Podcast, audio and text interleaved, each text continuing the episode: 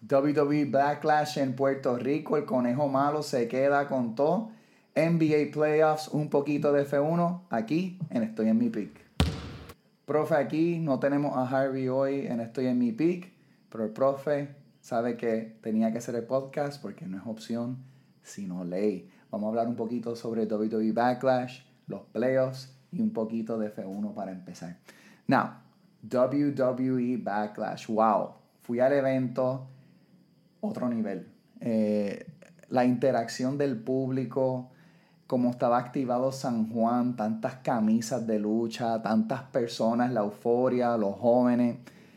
Realmente no tenía el roster de superestrellas que quizá uno acostumbra ver en este tipo de eventos, pero no decepcionó el evento para nada. Eh, dio tanto fan service, que eso es cuando la compañía complace mucho a los fanáticos. Eh, había pues, un poquito de expectativa, ¿verdad? De que quizás el evento pues, era un pay-per-view. Hace ya casi 20 años no había un pay-per-view en Puerto Rico, pero no decepcionó. Parte de lo que es interesante en la dinámica de lucha libre es que lucha libre por lo general es considerado como para rockeros, ¿verdad? Tú no ves muchos, como dicen, cacos hablando de la lucha, ¿verdad? Pero cuando salió Chambea Jala este, de Bad Bunny en, en el Choli, eso se quería caer, eso se quería romper, las reacciones.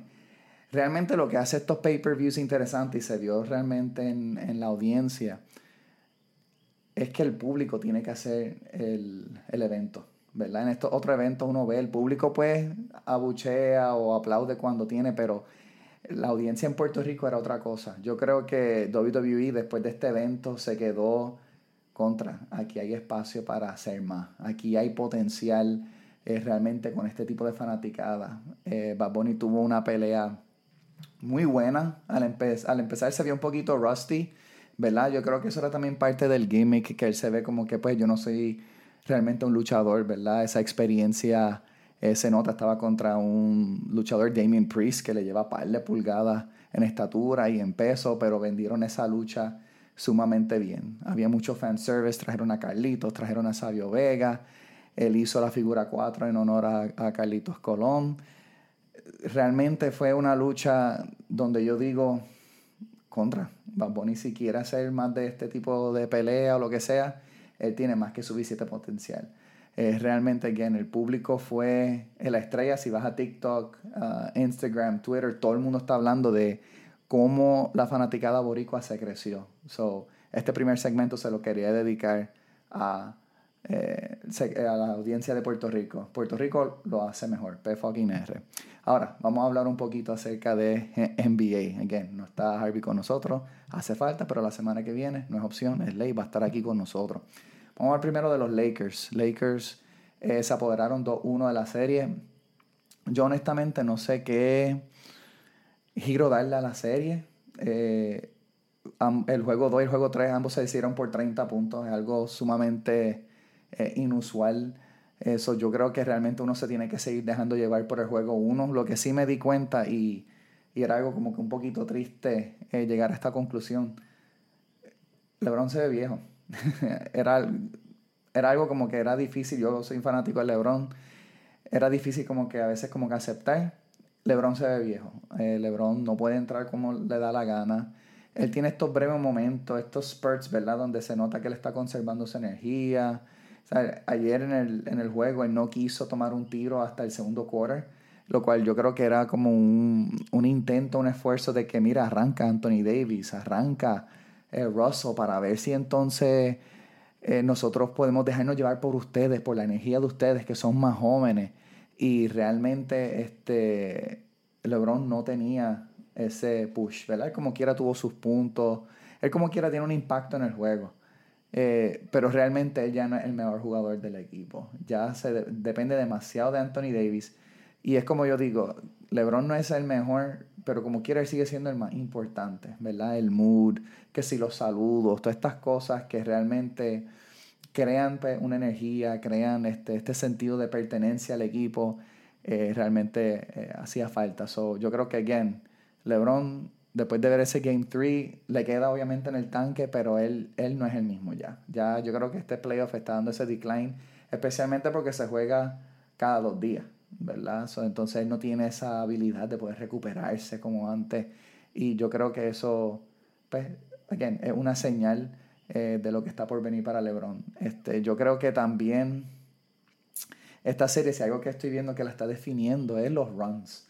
¿verdad? El run eh, se refiere a que, bueno, ¿qué equipo va a meter 10 puntos corridos, 14 puntos corridos?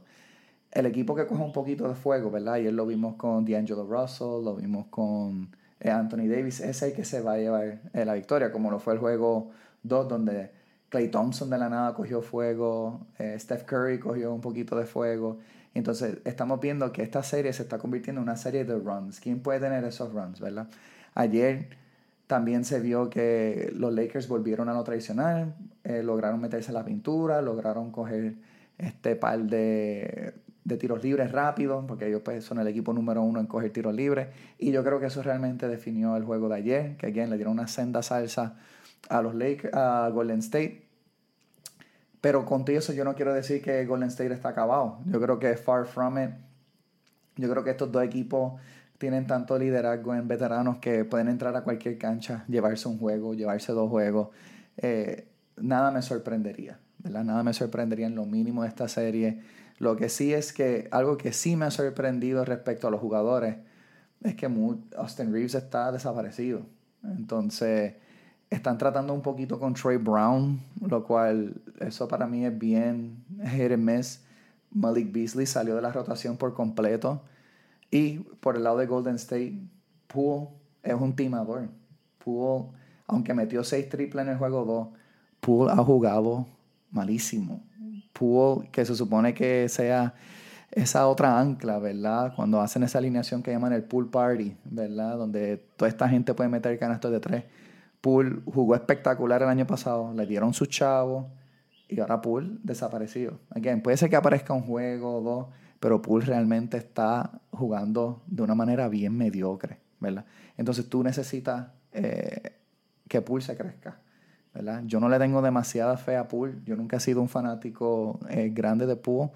Eh, tiene un tiro increíble, eso se la doy, pero él no está en su pica ahora mismo, ¿verdad? Vamos a pasar de Lakers y Golden State. Vamos a hablar un poquito acerca de Phoenix y Denver.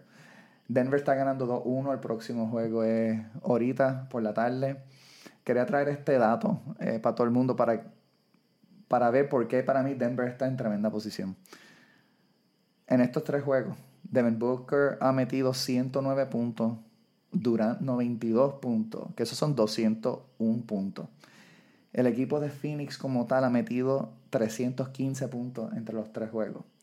Lo cual significa que entre Durant y Booker han metido 64% de los puntos del equipo. Un equipo no puede sostenerse así. Eh, ellos necesitan contribuciones de gente que francamente no tienen.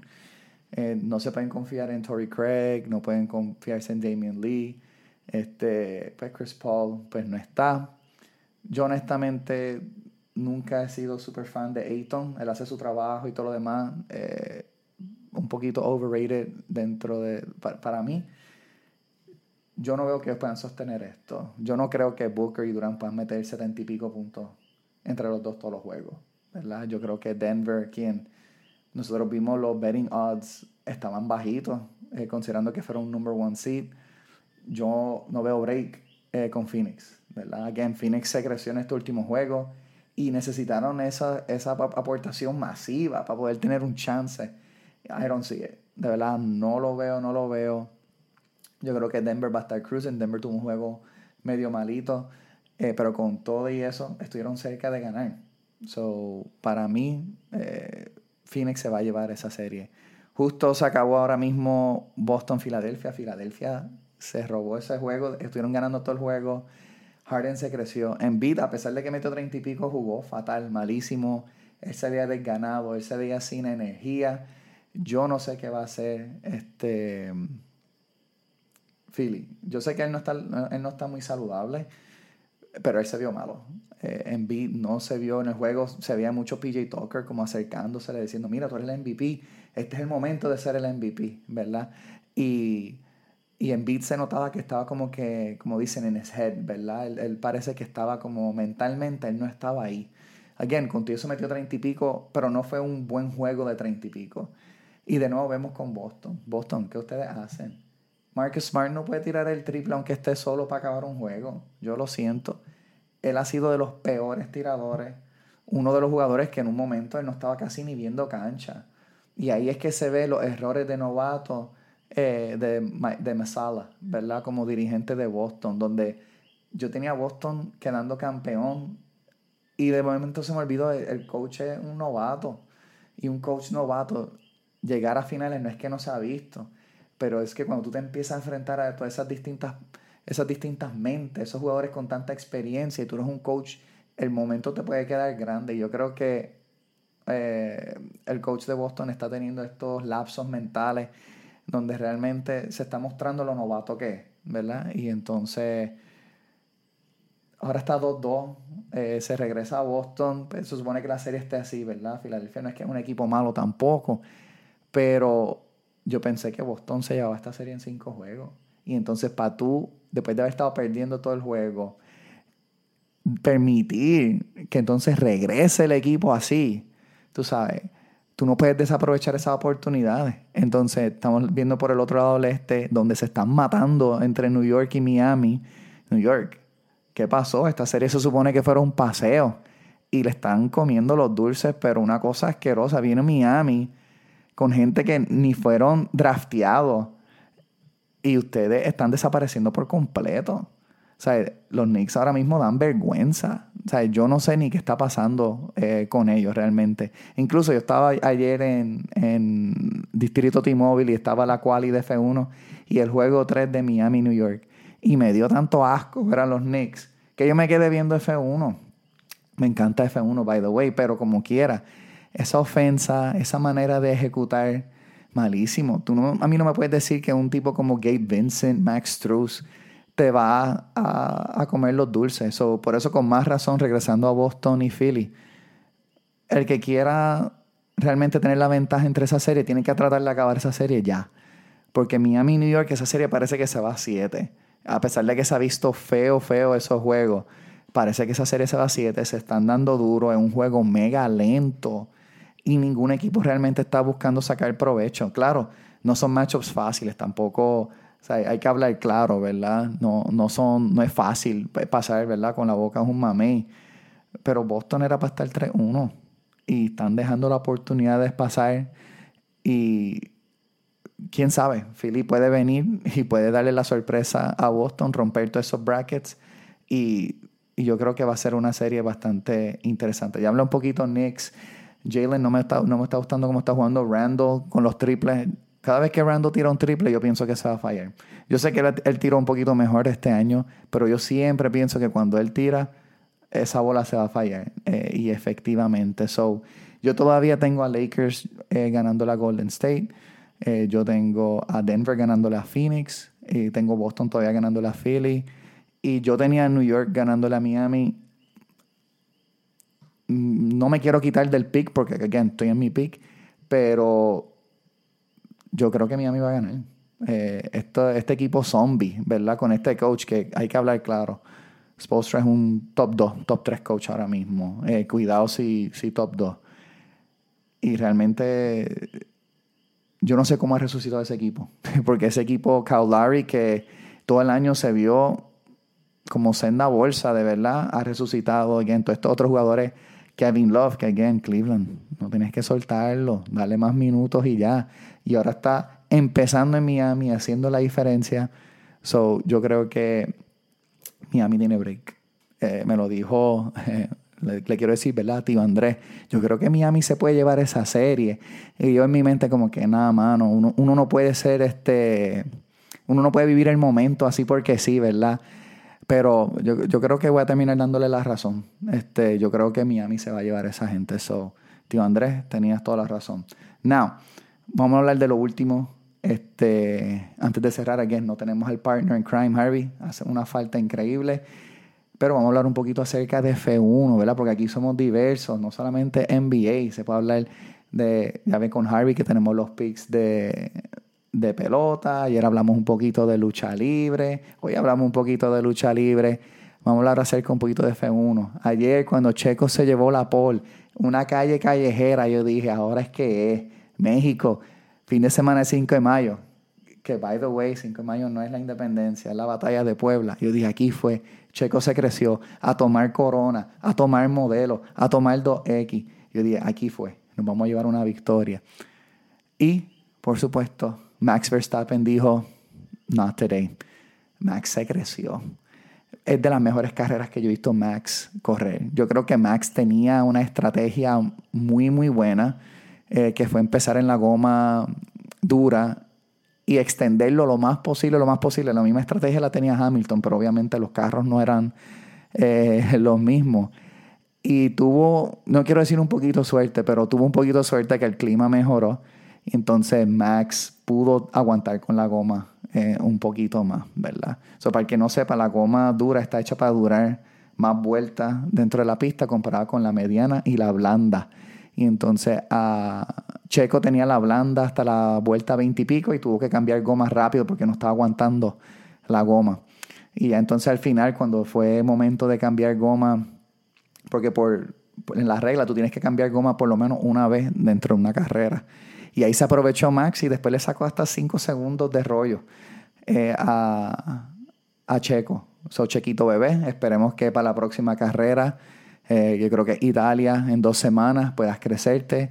El ambiente en Miami estaba on fire, todas las celebridades, hasta yo, hasta, hasta John Nico estaba ahí cambiando goma, se veía J Balvin, se veía todas las celebridades, en verdad todo el mundo quiere un cantito de F1.